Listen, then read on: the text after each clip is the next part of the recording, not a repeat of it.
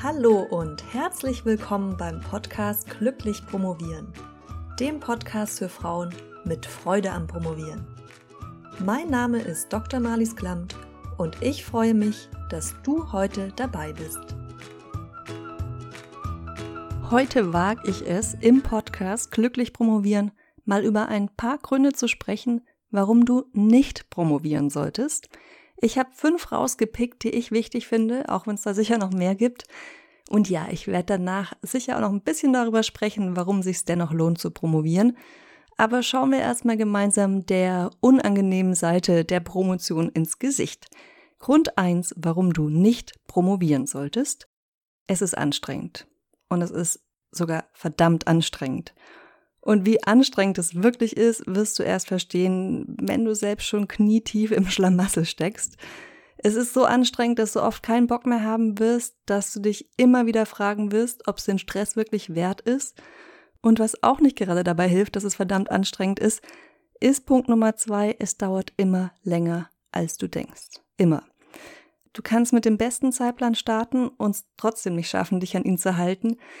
Irgendwas geht immer schief. Nicht zuletzt bist du auch nicht als Einzige dafür verantwortlich, dass der Zeitplan eingehalten wird, sondern du hast ja auch noch, du bist von anderen Leuten abhängig, zum Beispiel dein, dein Betreuer, deiner Betreuerin, die dir vielleicht nicht immer Rückmeldung geben wie geplant oder wenn du kumulativ promovierst, bist du abhängig davon, dass die Journals sich zurückmelden. Da kann auch der Zeitplan noch so gut sein. Du wirst nicht hundertprozentig unter Kontrolle haben, dass er eingehalten wird. Drittens, der dritte Grund, warum du nicht promovieren solltest. Du wirst mit all deinen Dämonen konfrontiert werden. Hast du Selbstzweifel? Na, wunderbar. Die freuen sich über den tollen neuen Nährboden. Wenn du schon anfällig fürs Imposter-Syndrom bist, dann Volltreffer. Das kann sich nämlich beim Promovieren nochmal schön verdoppeln und verdreifachen. Dazu gibt es übrigens auch eine Podcast-Episode zum Imposter-Syndrom, die verlinke ich dir in den Show Notes. Wenn du Probleme mit Selbstdisziplin hast, dann auch viel Spaß, nämlich da, davon brauchst du nämlich beim Promovieren ziemlich viel. Ebenso, wenn du Probleme damit hast, dich selbst zu motivieren und auch sonstige Unsicherheiten in Bezug auf deine Theorie, auf die Methodik, auf die Forschungsfrage oder vielleicht auch auf das wissenschaftliche Arbeiten insgesamt, die werden nochmal richtig schön hervorgeholt und verstärkt während der Promotion. Das gleiche gilt für die Angst, was zu vergessen. Du wirst nie alle Literatur zu deiner Doktorarbeit komplett lesen können. Und selbst wenn du das könntest, dann könnte ja morgen schon eine neue Publikation erscheinen. Und im schlimmsten Fall sogar eine, die alles, was du bisher gemacht hast, nochmal über den Haufen wirft oder in Frage stellt. Das heißt, diese Angst kann auch ein ständiger Begleiter beim Promovieren sein. Um es jetzt aber mal positiv auszudrücken, du hast die Möglichkeit, ganz viel über dich selbst zu lernen und in all diesen Bereichen auch besser zu werden und zu wachsen. Und ja, die Möglichkeit, von der Möglichkeit Gebrauch zu machen, mit Unsicherheiten und Ambivalenzen zu leben. Und du hast auch die Möglichkeit, ja, zu lernen, zu akzeptieren, dass dich Perfektionismus vielleicht nur bremst. Zu Perfektionismus verlinke ich dir auch einen Podcast. Und das dann besser als perfect ist. Ne? Hört sich ein bisschen blöd an, Englisch-Deutsch gemischt, gemischt, aber du weißt, was ich sagen will. Dann ist better than perfect. Grund Nummer vier, warum du nicht promovieren solltest. Im Zweifelsfall interessiert es am Ende noch nicht mal irgendjemanden, was du geschrieben hast. Das heißt, du hast jahrelang geschuftet, hast keine Anerkennung bekommen, kein Feedback oder zumindest nicht viel. Ja, das ist auch noch so ein Punkt. Können wir hier als 4a oder 4b einfügen, dass du wenig Anerkennung für diese ganze Schufterei bekommen wirst und dann nicht mal, wenn du fertig bist, gibt's Feedback. Das muss nicht so sein, ja, aber das ist im Rahmen des Möglichen und meiner Meinung nach auch wahrscheinlicher, als dass deine Arbeit jetzt irgendwie zerrissen wird in Rezensionen. Falls das was ist, was dir besonders viele Sorgen macht, dann kann ich dich da also ein bisschen beruhigen.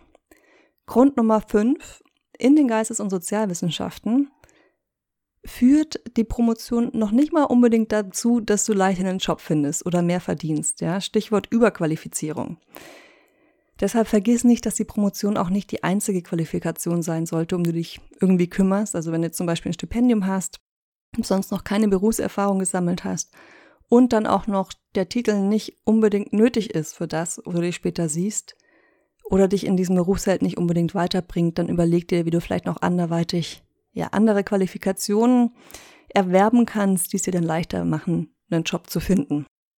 Unter dem Strich klingt das so ein bisschen deprimierend, oder? Warum solltest du also überhaupt promovieren? warum sollte irgendjemand überhaupt jemals promovieren wollen? Weil es natürlich nicht nur negative Seiten gibt. Und weil es auch richtig toll sein kann, sich wirklich mehrere Jahre ganz intensiv mit einem Thema zu beschäftigen. Weil du Erkenntnisse haben wirst, die du sonst nie gehabt hättest, weil es ein richtig geiles Gefühl ist, auch plötzlich mal Zusammenhänge zu verstehen und zu entdecken und plötzlich Dinge zu erkennen, die du vorher so nicht erkannt hast und damit auch was zur Wissenschaft insgesamt beizutragen. Weil du im besten Fall ein Thema hast, das dich begeistert, ja, vielleicht nicht immer gleichbleibend stark begeistert, aber zumindest immer wieder und das dich in irgendeiner Form fasziniert und über das du mehr wissen willst und Wissen und Erkenntnisse kreieren wirst, die es vorher einfach so auch noch nicht gab. Und die Krisen, die kommen werden oder die, die schwierigen Zeiten, an denen wirst du natürlich auch wachsen. Ja? Du kannst deine Resilienz verbessern. Dazu gibt es im Übrigen auch eine Podcast-Episode, das war die Nummer 48, verlinke ich dir ebenso. Und weil du auch als reiferer Mensch die Promotion beenden wirst, als du sie angefangen hast. Was allerdings wichtig ist, ist, dass du eine gute Antwort auf die Frage hast, warum du promovierst.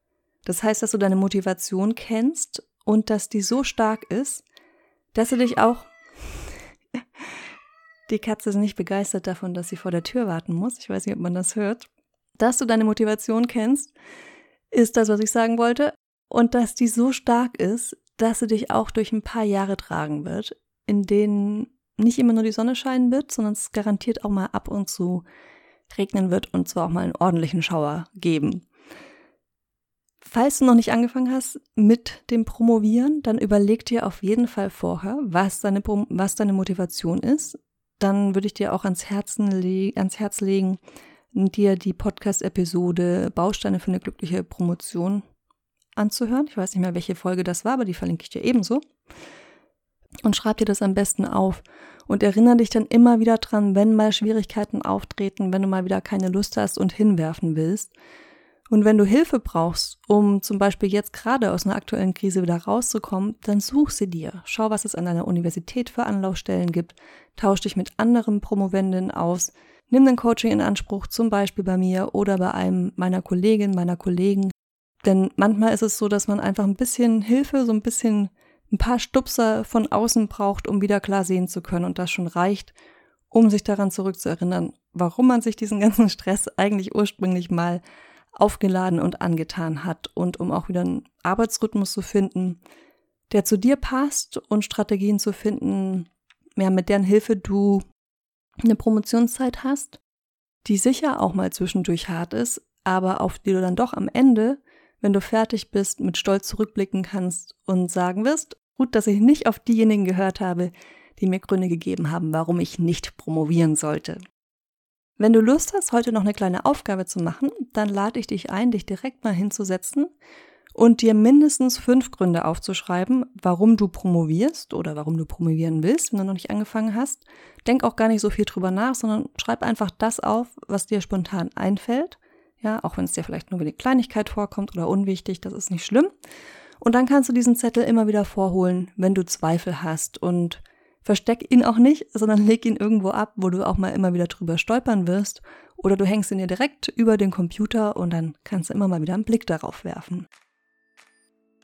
So, das war's von mir für heute. Wenn dir dieser Podcast gefällt, dann würde ich mich wahnsinnig freuen, wenn du ihn mit 5 Sternen bewertest und vielleicht sogar eine Bewertung schreibst und dir dafür kurz Zeit nimmst.